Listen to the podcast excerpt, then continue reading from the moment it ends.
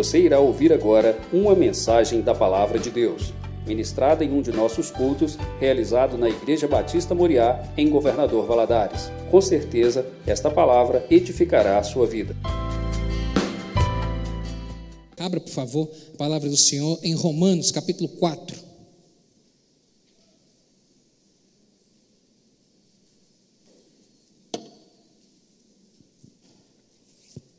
Romanos, capítulo 4, a partir do verso 16.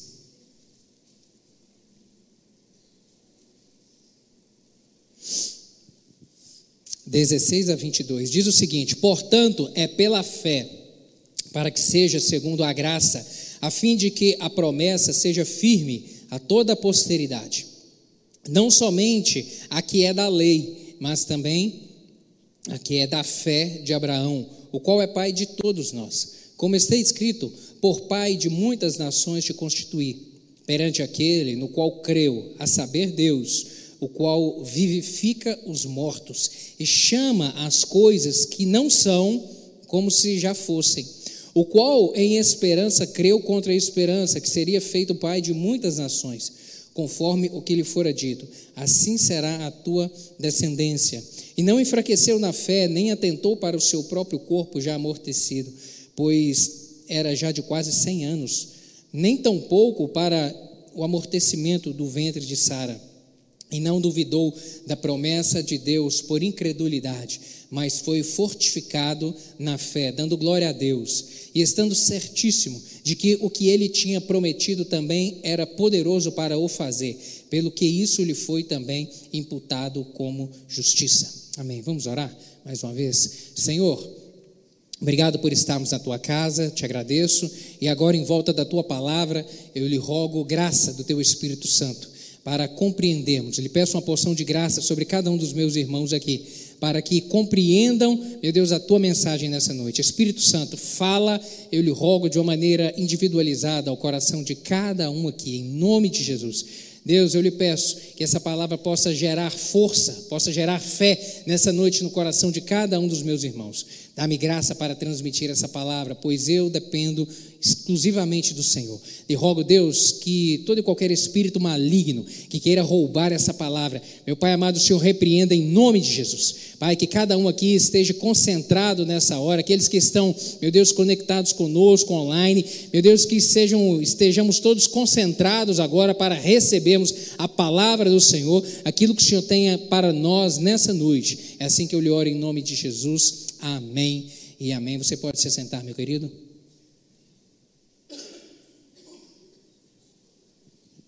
Quando nos tornamos cristãos, nós somos salvos é pela fé.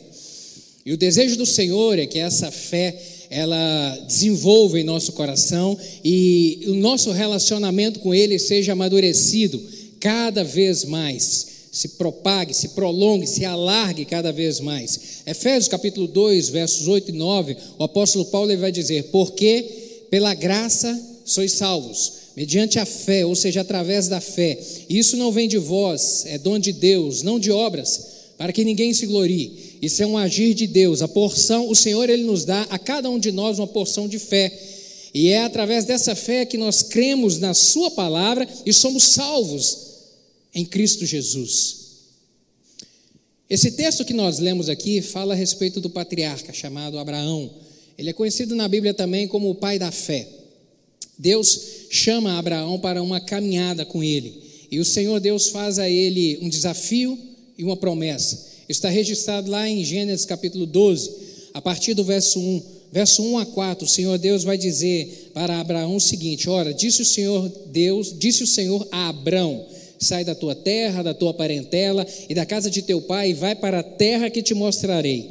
De ti farei uma grande nação, e te abençoarei, e te engrandecerei o nome, se tu uma bênção. Abençoarei os que te abençoarem, e também amaldiçoarei os que te amaldiçoarem. Em ti serão benditas todas as famílias da terra. E diz o, ver, o último verso: Partiu, pois, Abraão, como lhe ordenara o Senhor. Abraão creu na palavra do Senhor. Ele decidiu embarcar nesse desafio, que é caminhar com Deus. Abraão começou uma caminhada crendo nessa palavra que Deus havia liberado para ele.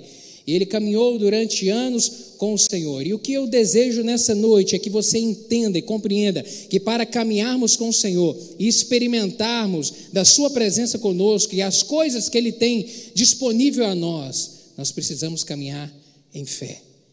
É necessário caminharmos em fé. É necessário, é preciso da nossa parte ter fé. Em Abacuque, capítulo 2, verso 4, e também por três vezes no Novo Testamento, o Senhor Deus vai dizer na Sua palavra que o justo viverá pela fé. É pela fé. É pela fé que caminhamos, é pela fé que prosseguimos. Tudo, eu repito, tudo aquilo que vamos experimentar da parte de Deus depende de fé. Depende de termos um olhar de fé, uma postura de fé, uma confiança em fé no Senhor. Hebreus capítulo 11, verso 6, o escritor aos Hebreus vai dizer que, de fato, sem fé é impossível agradar a Deus, porquanto é necessário que aquele que se aproxima de Deus creia que Ele existe e que é galardoador daqueles que o buscam. Em Tiago, capítulo 1, versos 5 e 6, na versão NVI, o apóstolo o Tiago, que meu irmão de Jesus, ele vai dizer: Se algum de vocês tem falta de sabedoria, Peça a Deus, que a todos dá livremente, de toda boa vontade, e lhe será concedida. Peça, porém, com fé, sem duvidar, pois aquele que duvida é semelhante à onda do mar, levada e agitada pelo vento. Ele vem dizer: olha, se você precisa de algo, Tiago vem dizer especificamente aqui a respeito de sabedoria, porque ele, é, nessa carta ele vem traçar os aspectos da importância de se viver em sabedoria e dos benefícios que isso traz para a nossa vida. Ele vem dizer: olha, se você precisa de sabedoria para poder viver, e aqui não está se falando de conhecimento, conhecimento e sabedoria são coisas diferentes. Ele vem dizer: se você precisa dessa sabedoria do alto, peça, mas peça com fé e não duvide no coração. Creia, creia que o Senhor é Deus para poder conceder isso a você, através da Sua palavra creia e você receberá. Portanto, meu querido, a fé, ela é essencial não apenas para a salvação, não apenas para herdarmos a vida eterna com o Senhor, mas também para desfrutar da sua presença nessa nossa caminhada aqui na terra. 1 João, capítulo 5, verso 4. O apóstolo vai dizer: "Porque todo o que é nascido de Deus vence o mundo, e esta é a vitória que vence o mundo, a nossa fé." Essa é a vitória que vence o mundo. É isso que nos dá a, o fortalecimento, o que nos garante a vitória para vencermos as dificuldades da vida, para termos êxito na nossa caminhada aqui. É a fé, é a fé no Senhor. Toda e qualquer oposição, toda e qualquer adversidade que nós enfrentamos nessa caminhada da vida, os, os, desertos, os vales, as montanhas que se levantam diante de nós, é preciso, é preciso termos uma postura de fé para que realmente a bênção do Senhor seja manifesta. É necessário, por isso eu quero que hoje você entenda que é necessário ter fé. Eu quero que você compreenda sobre a natureza da fé, como desenvolvê-la e como caminhar em fé, vivendo pela fé.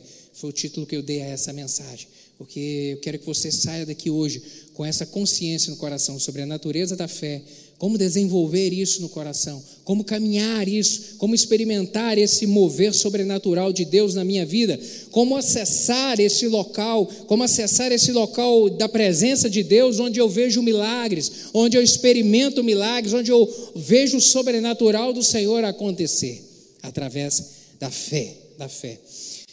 Em primeiro lugar, a sua forma de falar, ela exterioriza a sua fé. Aquilo que você diz exterioriza a sua fé. Mateus capítulo 12, verso 34, o Senhor Jesus ele vai dizer o seguinte, se referindo aos fariseus, aos judaizantes do seu tempo. Ele diz: "Raça de víboras, como podeis falar coisas boas sendo maus? Porque a boca fala do que está cheio o coração." A boca fala do que está cheio o coração. O que, é que Jesus Cristo está dizendo? Ele traz essa palavra dura aqui aos, aos fariseus, aos saduceus. Ele vem dizer: olha, como é possível extrair alguma coisa boa de vocês, sendo que na sua essência vocês são maus? Como? Tanto é que em outra passagem Jesus Cristo vai se referir a, ele, a eles como sepulcro caiado Um sepulcro, quando você vai em um cemitério, você vê, às vezes, até um, um, um mausoléu, até uma construção bem feita por fora, até bonita, de mármore, de granito nobre, mas por mais nobre que ela possa ser por fora, dentro dela a morte, dentro dela a coisa estragada. E é essa comparação que Jesus Cristo vem dizer: olha, é impossível tirar coisa boa de vocês, porque o que está dentro é ruim. Porque o coração, a boca fala do que o coração está cheio. A natureza do que falamos, aquilo que nós transbordamos com a nossa palavra ao redor de nós, para a nossa família, para os nossos amigos, para aqueles que estão, aqueles que convivem conosco, parte daquilo que está dentro do coração. Parte daquilo que está no nosso interior, vem de dentro, vem de dentro. A boca revela a fé de um homem ou a falta dela. A boca vai revelar se tem fé ou também vai demonstrar essa falta de fé. Por isso, declarar a fé é algo totalmente diferente de uma confissão positiva. Declarar a fé é algo diferente de confissão positiva. Quando você declara a fé, não são meramente as suas palavras, mas são as suas palavras cobertas pela fé é que tem a capacidade de mudar o mundo exterior, é a capacidade de transformar as circunstâncias, é a palavra coberta pela fé. A confissão positiva é algo diferente. Repito, a declaração de fé ela é algo que provém do interior. Já a confissão positiva é o caminho inverso. É a pessoa declarar com o lábio alguma coisa que ela deseja, algo de bom, como se isso tivesse a capacidade de entrar e, e poder promover transformação no seu coração. São coisas diferentes.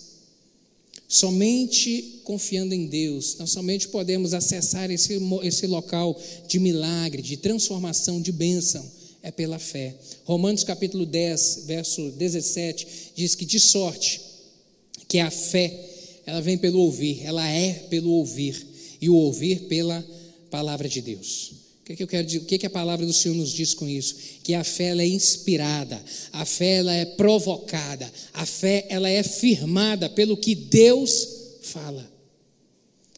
Vou repetir: a fé ela é inspirada, a fé ela é provocada e a fé ela é firmada de acordo com aquilo que Deus fala e não de acordo com aquilo que eu penso ou eu começo a falar, ou eu começo a declarar. Portanto, meu querido, é imprescindível para que haja fé no nosso coração, nós buscarmos conhecer mais e mais qual que é a vontade de Deus a nosso respeito, qual que é a diretriz de Deus para a nossa vida, para a nossa caminhada, e nos posicionarmos neste local, nessa linha, nessa diretriz que Ele dá para as nossas vidas, para que realmente a Sua palavra possa promover transformação e produzir fé em nosso coração. À medida que conhecemos a palavra de Deus e passamos a declará-la, é ela que vai produzindo fé no nosso coração. Por isso eu repito mais uma vez: essa é a grande diferença entre fé e confissão positiva.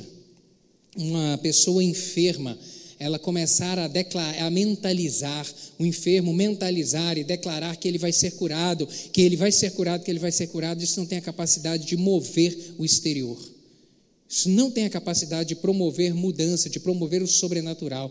Mas a fé dessa pessoa declarada no Senhor, isso sim tem poder de promover mudança, porque declarar a fé promove mudança de mentalidade, promove renovo de esperança. A declarar a fé nos mantém em um caminho de perseverança com o Senhor e declarar a fé move o sobrenatural. Você pode dizer amém? Declarar a fé move o sobrenatural do Senhor a nosso respeito. É onde Deus age, é onde Deus transforma. Eu repito mais uma vez: uma pessoa enferma começar a declarar: Eu serei curado, eu já estou curado, eu sou curado, apenas por palavras, fazendo uma confissão positiva, isso não vai mudar a realidade dela. Mas agora, essa pessoa começar a declarar a palavra do Senhor e falar: Deus, eu creio no teu poder. Deus, eu creio que o Senhor é o Deus que governa todas as coisas. Eu creio que o Senhor é o Deus da cura. A tua palavra diz que o Senhor é o Jeová Rafá, que o Senhor promove a cura, que o Senhor levou sobre si as nossas enfermidades, que o Senhor levou sobre si as minhas dores, que o Senhor tem poder de mudar essa situação, o Senhor tem poder de transformar esse prognóstico do médico dizendo que não há cura. Eu creio no poder do Senhor. Essa declaração de fé tem poder de mudar o sobrenatural. Amém? Por isso, declarar a fé, essa fé firmada na palavra, e não apenas naquilo que eu quero que aconteça, não apenas naquilo que eu imagino na minha consciência, mas é declarar a palavra do Senhor. Aí sim, aí sim há possibilidade de mudança, de haver transformação, de haver milagre. O que falamos exterioriza a nossa fé, não é o que você determina, que você declara, é que vai determinar aquilo que você crê.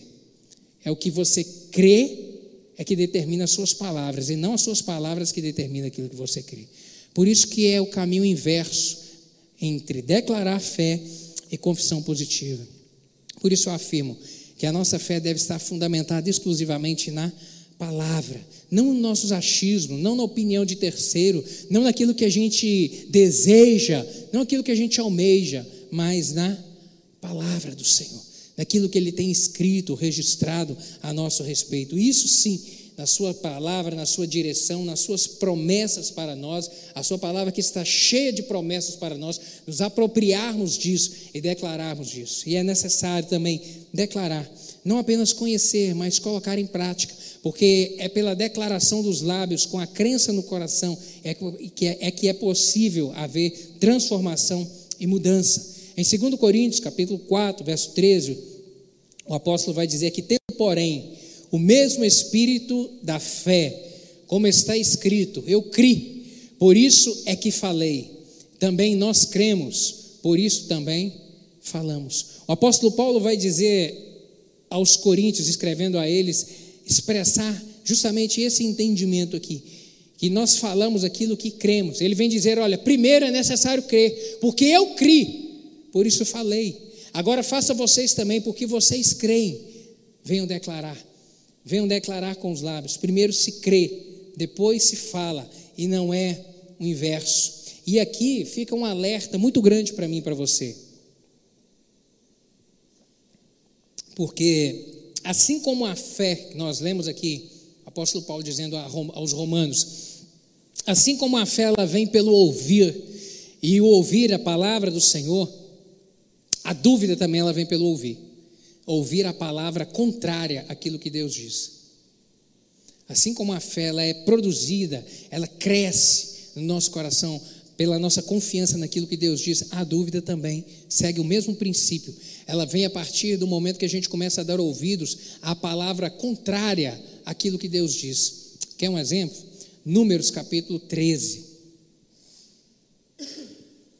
Lá em Números capítulo 13, está registrado aquele evento onde Deus dá uma orientação a Moisés para que ele enviasse doze espias à terra prometida, para que andassem pela terra, vasculhassem a terra e constatassem o que, que estava lá naquela terra, para onde Deus havia retirado eles do Egito e prometido levá-los.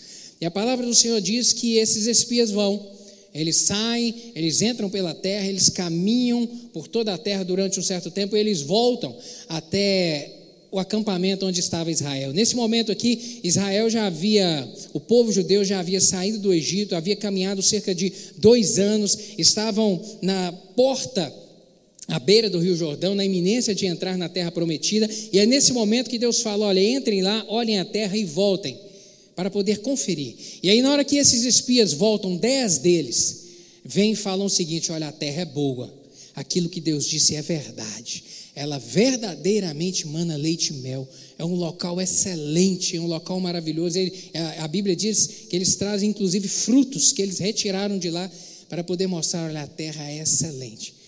Mas eles começam a olhar agora o outro lado, eles vêm dizer: olha, lá tem gente a terra está ocupada, ela não está vazia. E lá mora gigantes, lá mora gente, para piorar, as cidades deles são fortificadas. O povo lá é muito forte, o povo de lá é mais forte do que nós. Eles vão nos vencer, eles vão nos engolir, eles vão nos matar, eles vão nos trucidar.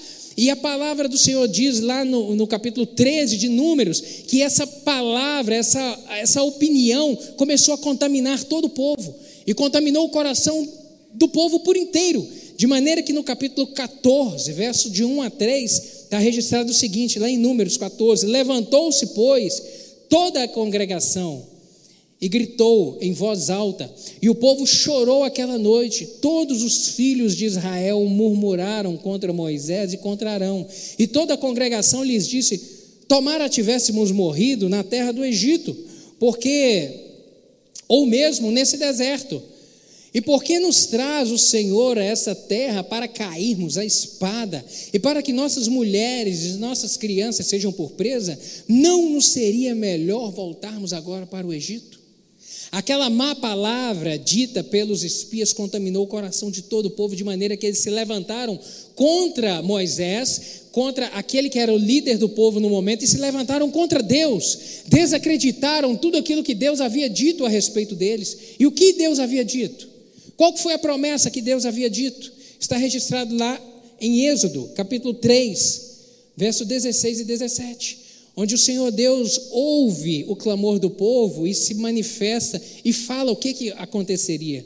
Capítulo 3 de Êxodo, verso 16 e 17 diz o seguinte: Deus falando a Moisés: Vai, ajunta os anciãos de Israel e diz-lhes: O Senhor, o Deus de nossos pais, o Deus de Abraão, o Deus de Isaac, o Deus de Jacó, me apareceu dizendo: Em verdade vos tenho visitado e visto o que vos tem feito no Egito Portanto, disse eu: Far-vos-ei subir da aflição do Egito para a terra do Cananeu, do Eteu, do Amorreu, do Ferezeu, do Eveu, do Jebuseu, para uma terra que mana leite e mel. Verso 19: Eu sei, porém, que o rei do Egito não vos deixará ir, se não for obrigado por mão forte. Portanto, estenderei a mão e ferirei o Egito com todos os meus prodígios que farei no meio deles depois vos deixará ir. Olha o que, que Deus falou para o povo. Enquanto eles ainda estavam no Egito, chorando, clamando a Deus pela misericórdia, porque estavam num momento de escravidão tremenda, onde inclusive o imperador naquele momento, o faraó havia determinado que todas as crianças do sexo masculino fossem mortos, ou seja, isso repercutiria anos depois do extermínio de todo esse povo, e eles clamando a Deus, Deus envia Moisés com autoridade para poder promover a libertação, e Deus diz: Olha, eu estarei com vocês, eu vou abençoá-los, a começar do momento em que vocês saírem daqui. O faraó não vai deixar vocês saírem, mas eu vou intervir com poder, vou mostrar sinais e prodígios, e Deus fez isso. Deus operou de uma maneira extraordinária, tira eles do Egito, promove ali a, a, provisão sobre a vida deles na caminhada no deserto, enviando pão, enviando água, enviando pão do céu, fazendo brotar água da rocha, operando sinais e prodígios extraordinários, fazendo-os vencer inimigos durante essa caminhada e chegam à porta da terra prometida. Deus havia dito: Olha, eu vou levar vocês a uma terra que manda leite e mel. E Deus falou: A terra está está ocupada. É a terra dos Eveus, dos Ferezeus, dos Jebuseus, dos Amorreus. Tem gente morando na terra. Deus disse a verdade. Deus já havia dito anos anteriormente a verdade, que a terra estaria ocupada, mas que Deus os faria apossar daquela terra. Eles experimentaram durante aqueles dois anos milagres, prodígios sobrenatural do Senhor, mas quando chegam no momento de receber a bênção, de se apropriarem da bênção, desacreditaram da palavra de Deus.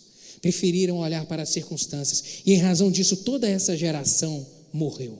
Toda essa geração, de 20 anos para cima, pereceu no deserto, morreu no deserto. Apenas dois, Josué e Caleb, creram naquilo que Deus havia dito, e nesse mesmo momento aqui, lá de Números, onde os dez espias levantam para trazer essa má notícia, eles também se posicionam, agora com a postura de fé, para poder lembrar ao seu povo: olha, o Deus que prometeu nos trouxe até aqui. Nós cremos que Ele também pode nos fazer entrar nessa terra e operar milagre nas nossas vidas e nos dar a vitória sobre esses inimigos que são maiores do que nós. Lá em Números, capítulo 14, dos versos 6 a 9, Josué e Caleb, eles vêm dizer isso ao povo. E Josué, filho de Num, e Caleb, filho de Jefoné, dentre os que espiaram a terra, rasgaram as suas vestes e falaram a toda a congregação dos filhos de Israel, dizendo: a terra pelo meio da qual passamos a espiar é terra muitíssimo boa. Se o Senhor se agradar de nós, então nos fará entrar nessa terra e nola dará, terra que mana leite e mel. Tão somente não sejais rebeldes contra o Senhor e não temais o povo dessa terra, porque como pão os podemos devorar. Retirou-se deles o seu amparo, o Senhor Deus está conosco. Olha só o que eles vêm declarar, eles vêm falar coisas a respeito do caráter de Deus. Falar, olha, Deus prometeu, Deus falou que nos ia dar vitória, nós podemos crer, a gente pode entrar, a gente pode confiar, a gente não precisa temer. Deus nos trouxe até aqui, vamos com fé.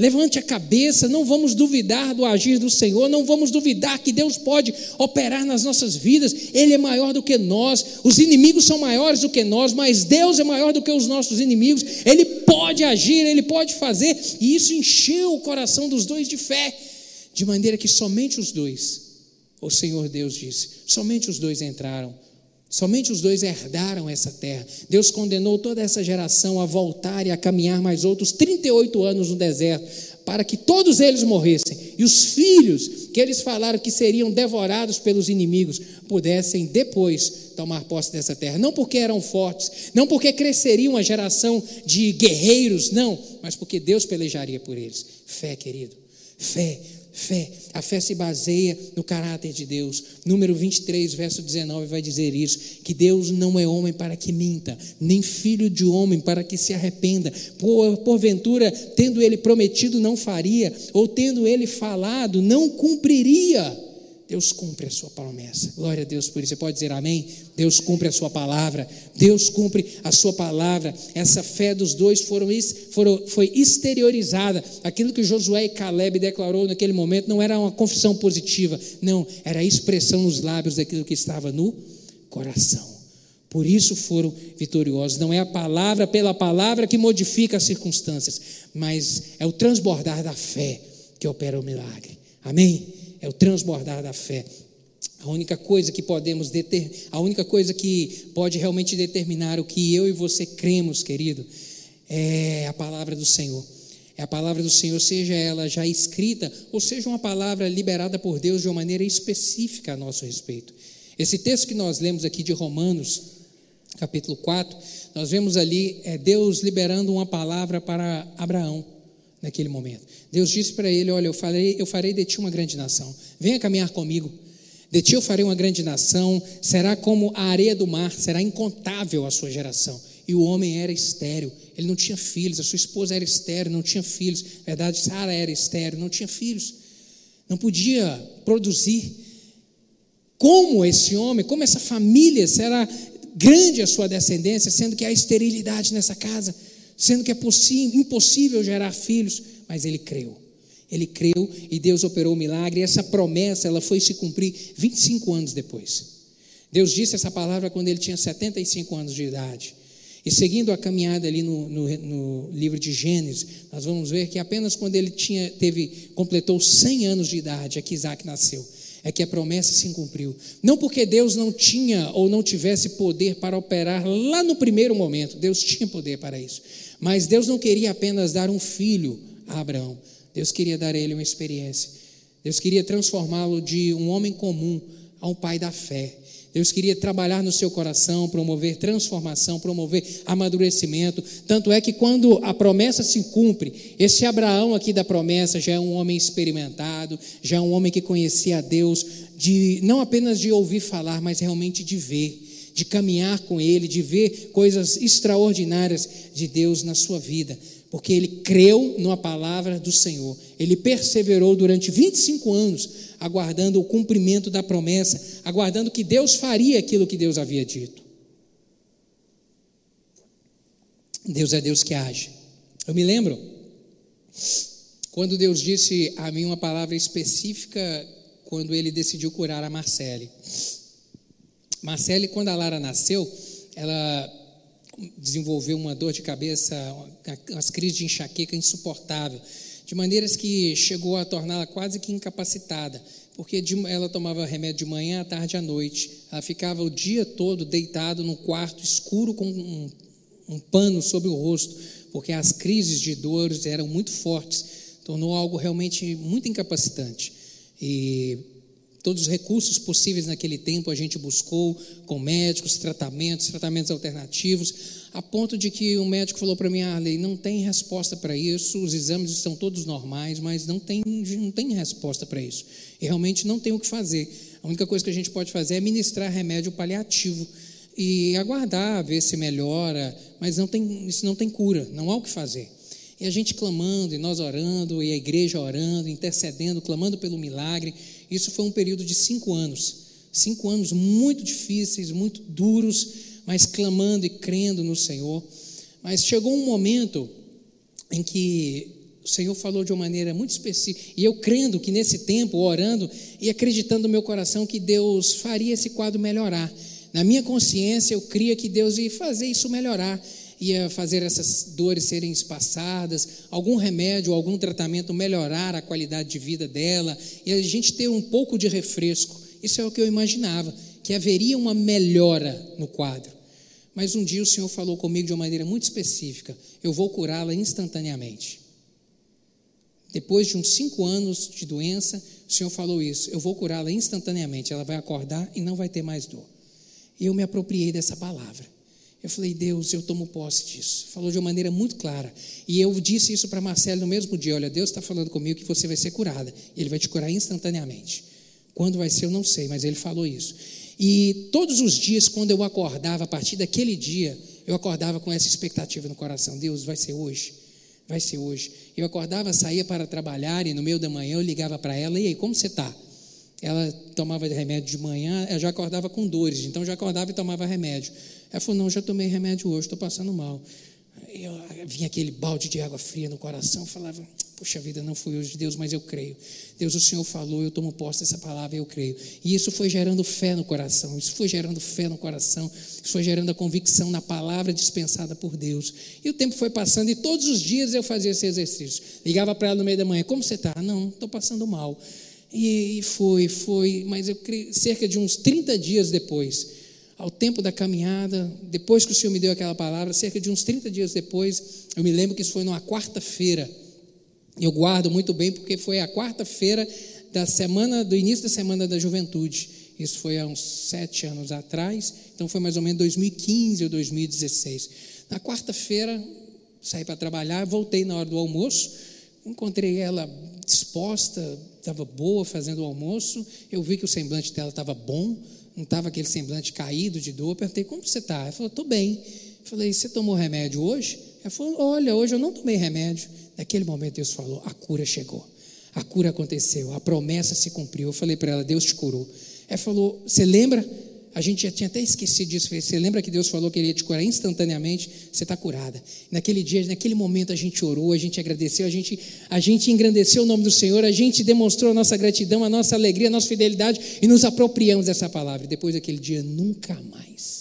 Nunca mais as dores aconteceram, nunca mais aquele quadro se repetiu, mas porque teve fé, na confiança de uma palavra de Deus. Às vezes Deus libera, querido, palavras específicas para nós. Outras vezes é a palavra dele que nós devemos nos apropriar. Já está escrito, já está registrado aqui. Basta apenas tomarmos fé, porque a palavra de Deus ela é alimento para a nossa fé. É a palavra que vai nutrindo. Mateus capítulo 4, verso 4, Jesus Cristo vai dizer isso. Jesus, porém, respondeu e disse: Não só de pão, falando ao diabo, não só de pão viverá o homem, mas de toda palavra que procede da boca de Deus, daquilo que vem de Deus para a nossa parte, é que produz fé no nosso coração. Portanto, querido, a boca fala do que o coração está cheio. É necessário encher o coração. E como que se enche esse coração?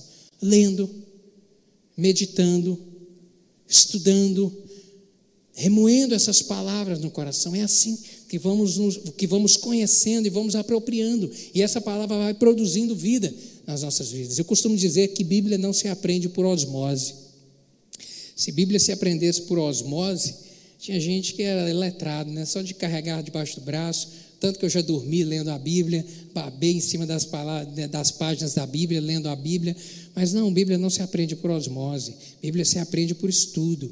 A gente vai lendo, a gente vai meditando, a gente vai conhecendo, e essas palavras vão entrando dentro do nosso coração e vão produzindo vida, vão nos enchendo a cada dia mais.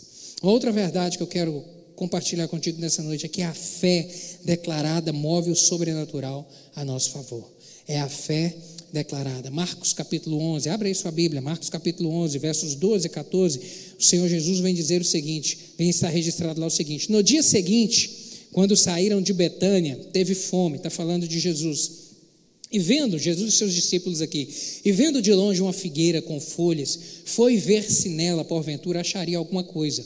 Aproximando-se dela, nada achou, senão folhas, porque não era tempo de figos. Então lhes diz, então lhe disse Jesus: Nunca jamais coma alguém fruto de ti.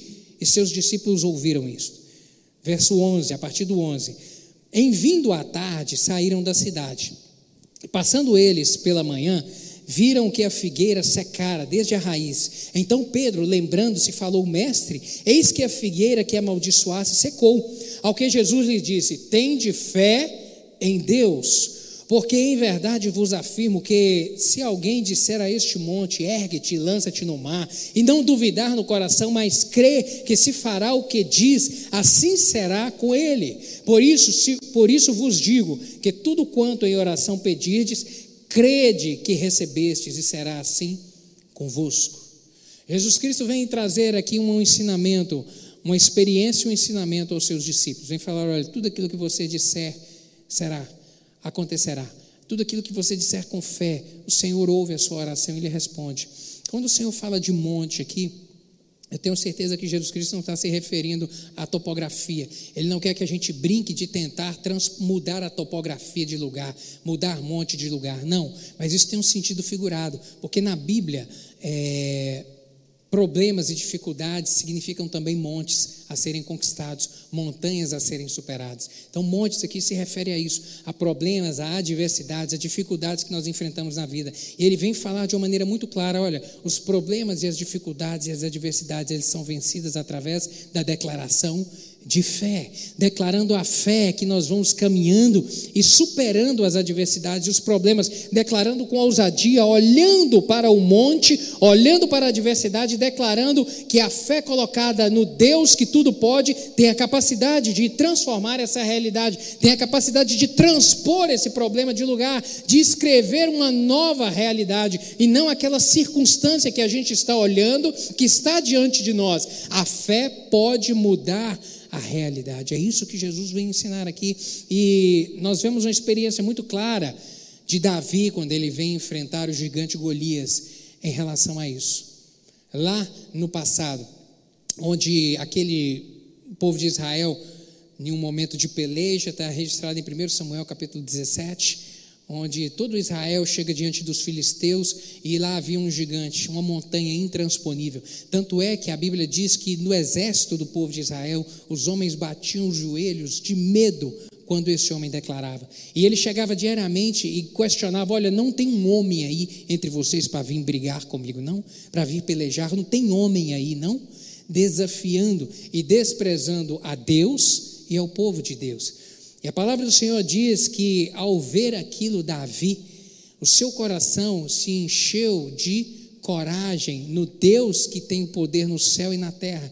E ele decide lutar contra aquele gigante, aquele homem que era um tanque de guerra, não confiado na sua habilidade ou na sua capacidade, porque ele só tinha cerca de 17 anos, era ainda um menino. E a Bíblia diz que esse gigante ele tinha quase 3 metros de altura e uma força descomunal, mas ele, cheio de fé, ele parte para essa peleja declarando a palavra do Senhor. 1 Samuel capítulo 17, a partir do verso 45, está registrado lá.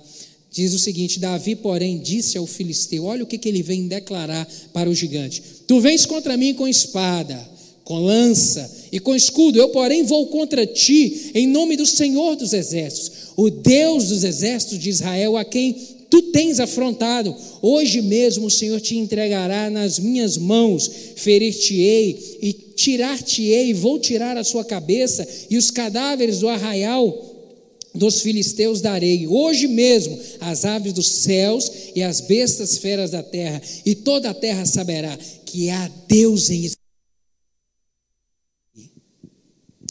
Saberá toda esta multidão que o Senhor salva, não com espada, nem com lança, porque do Senhor é a guerra, e ele vos entregará nas minhas mãos. Do Senhor é a guerra. Quem peleja é o Senhor. Quem vai à minha frente é o Senhor, porque Ele prometeu que vai pelejar por mim. Ele prometeu que vai pelejar por nosso povo. Golias, eu vou cortar a sua cabeça hoje. Isso é o que, querido? Declaração de fé. Nesse momento aqui, Davi estava apenas declarando a palavra que Deus havia dito lá atrás, em Deuteronômio capítulo 28, verso 7, quando o Senhor disse a Moisés que o Senhor fará que sejam derrotados na tua presença os inimigos que se levantarem contra ti. Por um caminho sairão contra ti, mas por sete caminhos eles fugirão da tua presença. Os inimigos não vão te suportar. No verso 9, verso 10, lá de Deuteronômio 28, diz que o Senhor te constituirá para si um povo santo, como te tem jurado, quando guardares os mandamentos do Senhor teu Deus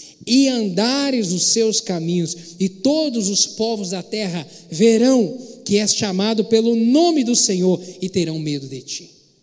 Isso é o que? Promessa. Deus prometeu, Deus havia dito no passado que estaria conosco, Deus havia dito no passado que pelejaria contra os nossos inimigos. Então não é na força do nosso braço que a gente vai pelejar, mas é invocando o nome do Senhor, é declarando a palavra do Senhor que nós vamos tendo vitória sobre as adversidades. Você pode dizer amém? Você está compreendendo isso? Que não é na força do nosso braço, não é na nossa capacidade, na inteligência, nos recursos, na, na, naquilo que está à nossa disposição, naquelas pessoas que nós temos o nosso contato, não é o nosso network que vai construir portas e abrir portas diante dos problemas, mas é a confiança no Deus que tudo pode, que tudo opera, é que abre portas, é que faz caminho no deserto, é que move o sobrenatural a nosso favor. Glória a Deus pela Sua palavra. Não importa o tamanho do problema, eu e você, através da palavra de Deus, querido, nós podemos ver resultados. Através da palavra, firmados na palavra, a fé declarada, ela materializa o sobrenatural do mundo espiritual. A fé declarada, ela move o sobrenatural a nosso favor. Um mundo físico, esse mundo físico onde nós vemos aquilo que nós vemos, aquilo que nós tocamos, aquilo que nós podemos contemplar. Esse é o nosso mundo físico, mas existe um mundo espiritual. Existe uma outra realidade que esses olhos não veem, mas que ele é mais real do que esse nosso aqui. E a Bíblia diz que é agindo em fé, é confiando no Senhor, é caminhando de fé em fé, é crendo no coração e declarando com os lábios, é que nós acessamos esse mundo sobrenatural, esse mundo espiritual e essa realidade ela é transmudada para o nosso mundo físico e ocorre transformação nesse mundo nosso. Hebreus capítulo 11, verso 1. Ora, a fé é a certeza das coisas que se esperam e a convicção de fatos que não se veem. Isso é a fé é a certeza de que se, daquilo que se espera, a convicção no coração, aquilo que eu não estou vendo, mas eu creio convictamente, de uma maneira certíssima, como declara aqui Paulo aos Romanos, falando a respeito de Abraão, que de uma maneira certíssima. Foi isso que nós lemos, capítulo, 16, capítulo 4, versos 16 e 17. Quero repetir, portanto, a promessa vem pela fé, para que seja de acordo com a graça e seja assim garantida a toda a descendência de Abraão, não apenas aos que estão sob o regime da lei, mas também aos que têm fé, a fé, de Abra... a fé que Abraão teve. Ele é o pai de todos nós, como está escrito: Eu constituí pai de muitas nações. Ele é o nosso pai aos olhos de Deus, em quem creu. O Deus que dá vida aos mortos e chama à existência as coisas que não existem como se existissem. Deus é Deus que faz assim. A palavra do Senhor diz, diz isso, que Ele é aquele que chama à existência aquilo que não existe. Ele fala das coisas que não são ainda, como se já tivessem sido, como se já fossem constituídas. Meu querido, aqui a palavra do Senhor diz que Abraão creu. Abraão creu na realidade que Deus havia prometido para ele. Você vai ser pai de uma grande nação. E ele creu nisso. Antes que a realidade da promessa se cumprisse. E é muito interessante isso. Deus mudou o nome de Abraão. Lá em Gênesis capítulo 12, como nós lemos, diz que o seu nome era Abrão. E ao longo dessa caminhada com Deus, Deus fala para ele, Deus dá uma palavra a ele, fala: Abrão, eu estou mudando o seu nome hoje para Abraão. Para a gente, parece muito simples isso, porque culturalmente a, o nosso, a gente não tem muita compreensão do significado do nosso nome, nós não importamos muito para isso. Mas nesse tempo aqui, o nome carregava um significado importantíssimo para o povo judeu, como ainda carrega. E quando Deus muda o seu nome de Abrão para Abraão, Abraão significa pai de multidões. Agora você imagina isso, Deus falando para ele hoje: olha, a partir de hoje o seu nome é pai de multidões, ele não tem filho nenhum. Aí você imagina ele ele crendo nisso, e ele chegando dentro de casa e falando: Sara, a partir de hoje meu nome é pai de multidões. E, e ela é estéreo. E eles não tendo filho nenhum. E ele falando agora para os seus servos: Olha, a partir de hoje vocês vão me chamar de pai de multidões. O que, que é isso? Isso é fé. Isso é fé. Ele creu na palavra de Deus. Deus falou: Olha, a partir de hoje seu nome é pai de multidões. E ele se apropriou dessa palavra. Ele creu nisso. Ele falou: a partir de hoje, meu nome é Pai de Multidões. Ele foi vivendo e caminhando a partir de então, crendo nessa realidade que ainda não existia acessando esse sobrenatural de Deus sobre a sua vida, sabe? E isso é que promoveu transformação e um milagre na sua vida. A Bíblia diz que ele creu na palavra de Deus e por isso a sua mentalidade foi mudada. Ele teve esperança renovada em Deus. Ele aguardou com perseverança. A promessa demorou 25 anos para ser cumprida, mas ele aguardou e ele creu. E por fim, o sobrenatural aconteceu na sua vida. Ele começou a agir de acordo com aquilo que Deus disse. Ele creu naquilo que Deus disse. E porque Deus disse, Deus cumpre a sua palavra. E porque ele creu, ele experimentou um milagre na sua vida. Entenda isso, querido. Quem muda a realidade é Deus. Quem muda a realidade da sua vida é Deus. Quem tem a capacidade de transformar essa realidade na sua vida é Deus. Por isso, creia nele, creia na sua palavra. Creia na sua palavra. Quando lemos lá em Abacuque, capítulo 3, no final do livro de Abacuque, é um cântico de Abacuque ali, onde ele vem falar um, a respeito de um momento de caos, um momento de muita dificuldade. A partir do verso 17 do capítulo 3, ele diz o seguinte: Olha, ainda que a figueira não floresça, nem haja fruto na vide, produto da, da oliveira minta, e os campos não produzam mantimento, as ovelhas sejam arrebatadas do aprisco, e nos currais não haja gado, ainda que esteja tudo ruim, toda a vida ele vem dizer: Eu me alegrarei no Senhor, eu exultarei no Deus da minha salvação, o Senhor Deus é a minha fortaleza, e faz os meus pés como da coça, e me faz andar altaneiramente. Parece uma grande contradição isso que Abacuque vem dizer aqui, o profeta do Senhor, porque ele está num momento de caos, ele olha em volta de si, está tudo ruim. Ele vem dizer: olha, as ovelhas não estão produzindo, a manada não está produzindo, sabe, está faltando trigo, está faltando alimento, o fruto da vida está falhando, está muito ruim, está tudo ruim, mas ele vem dizer: eu ainda assim eu vou me alegrar no Senhor.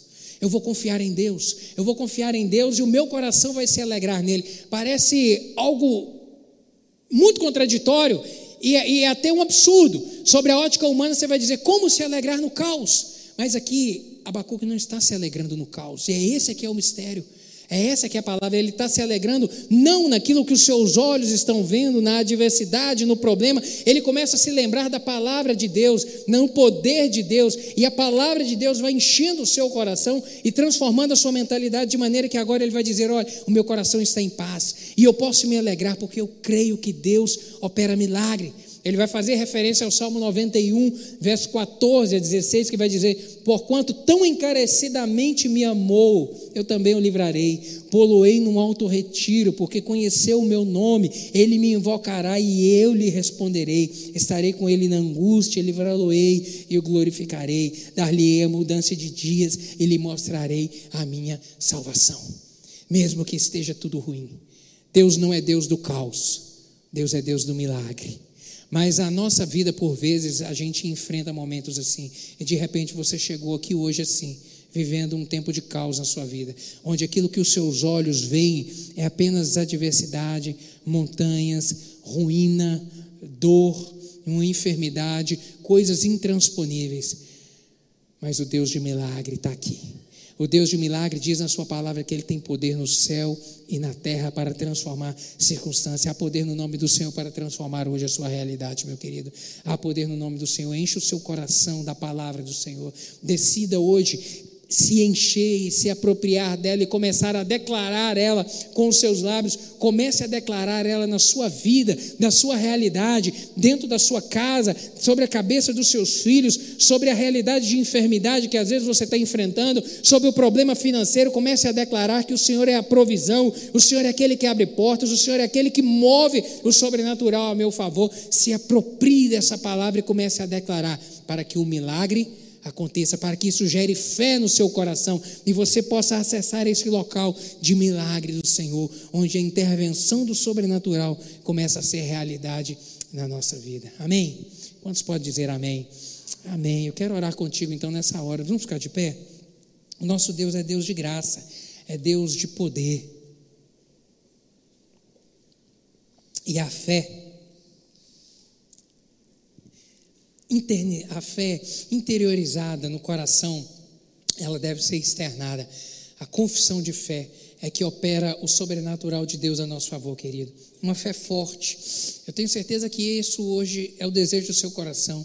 Caminhar em fé, ter uma fé forte, mas esta fé forte, ela não pode jamais estar firmada no seu achismo, naquilo que você quer, ou naquilo ou numa confissão positiva. Uma fé forte, ela é firmada na palavra.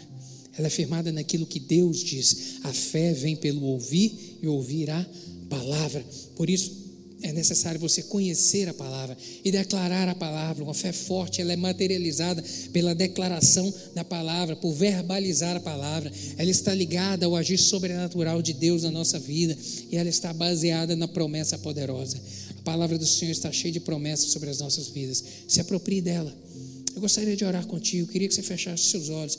Você que nessa noite está aqui, de repente, assim como o profeta Abacuque, vendo um, um, um tempo de caos na sua vida, vendo onde as coisas estão falhando, onde nada está sendo produtivo, onde a, onde a infertilidade está presente na sua vida, de repente, como era a realidade de Abraão. Mas a Bíblia diz que Abraão creu na palavra de Deus. E porque ele creu e ele declarou a palavra e ele se apropriou dela, essa realidade de Deus foi manifesta na sua vida. De repente você chegou aqui hoje assim, diante de um tempo muito difícil de caos, e você precisa de um mover de Deus na sua vida. Você precisa de fé, vivendo pela fé. Você precisa que o Senhor opere fé no seu coração. Se o Espírito Santo comunicou isso aí contigo, coloca a mão no seu coração. Quero orar por você nessa hora. Quero orar por você, não como algo mágico, mas orar para que o Espírito Santo traga essa realidade ao seu coração, de que é se enchendo pela fé e te encorajando a buscar a palavra do Senhor, e a conhecer mais e mais de Deus e se apropriar da sua verdade. Isso produza fé no seu coração e essa realidade de dificuldade que você tem vivido seja mudada. Pai, em nome de Jesus, eu te dou graças pela tua palavra. Te dou graças, meu Deus, porque ela nos instrui nos mostra um Deus de milagre, um Deus que opera no sobrenatural a nosso favor. Meu Deus, em nome de Jesus, eu lhe peço, Pai, que essa palavra produza força no coração dos meus irmãos aqui. Deus, essa palavra produza fé. Meu Deus, é a palavra do Senhor que produz fé. Meu Deus, ajude cada um aqui a ter essa consciência todos os dias, que devemos conhecer e procurar conhecer mais e mais do Senhor na nossa vida, Pai, para que possamos aplicar a tua palavra na nossa caminhada Precisamos declará-la, verbalizá-la, meu Deus, nos apropriar dela e assim experimentarmos os milagres do Senhor na nossa vida. Em nome de Jesus, Pai, o Senhor conhece aqui realidades de dificuldades, montanhas, meu Deus, intransponíveis aqui na vida de alguns dos meus irmãos. Eu lhe peço que o Senhor possa operar o teu milagre, agir de uma maneira sobrenatural em nome de Jesus. Completa essa palavra, eu lhe peço, com sinais e prodígios e opera maravilhas, porque o Senhor é Deus de poder, em nome de Jesus. Amém.